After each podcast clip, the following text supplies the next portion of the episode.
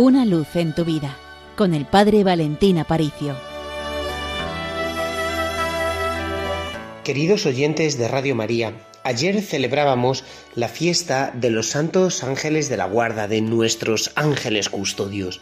Es tan importante encomendarnos al ministerio de los ángeles. Los ángeles no son fantasía, no son pura ficción.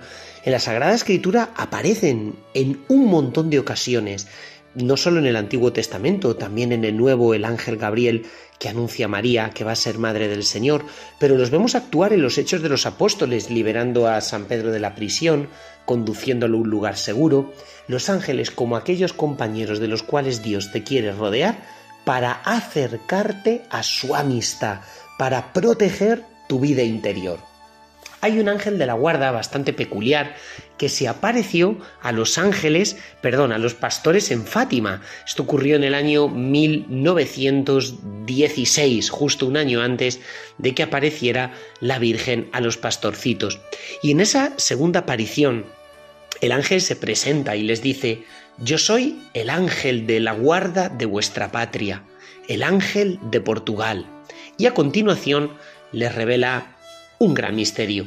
Les dice, ¿qué hacéis? Los niños estaban jugando y el ángel les dice, orad, orad mucho. ¿Veis? Estas dos palabras, estas dos expresiones es aquello que nuestro ángel de la guarda no cesa de susurrarnos al oído. ¿Qué hacéis? Orad, orad mucho. Y continúa, los corazones santísimos de Jesús y de María tienen sobre vosotros designios de misericordia impresionante. O sea, el Señor no busca únicamente unir mi corazón a Él, sino que quiere que yo me convierta en una especie de portavoz de su misericordia al mundo, que habla el mundo de la grandeza del amor de Dios, de la grandeza de la misericordia de Dios, de cómo jamás el corazón humano no puede caer ni puede desesperarse, porque la misericordia de Dios está con los brazos abiertos para acogerte. Y continuaba diciéndoles el ángel a los pastores, ofreced constantemente al Altísimo oraciones y sacrificios tanto se nos ha hablado de la necesidad de orar, pero ¿y de la necesidad de sacrificarnos? ¿Qué es eso? Bueno, efectivamente, Lucía le preguntó, ¿cómo nos hemos de sacrificar?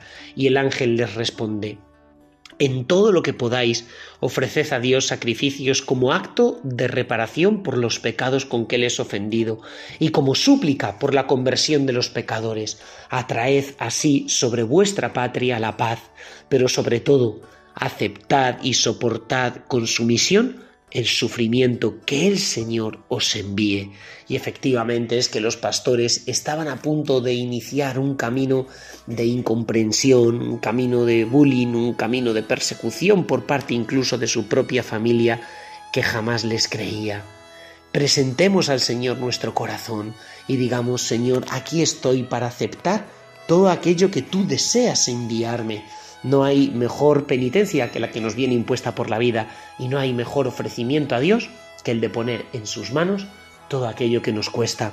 Por eso, rezad, rezad. El ángel de la guarda nos suplica a nuestro oído. Ofrece todo lo que eres y todo lo que tienes al Señor. Y recuerda, del Seminario Mayor de Toledo os enviamos una bendición enorme, con los pies en la tierra, pero con el corazón en el cielo. Una luz en tu vida con el Padre Valentín Aparicio.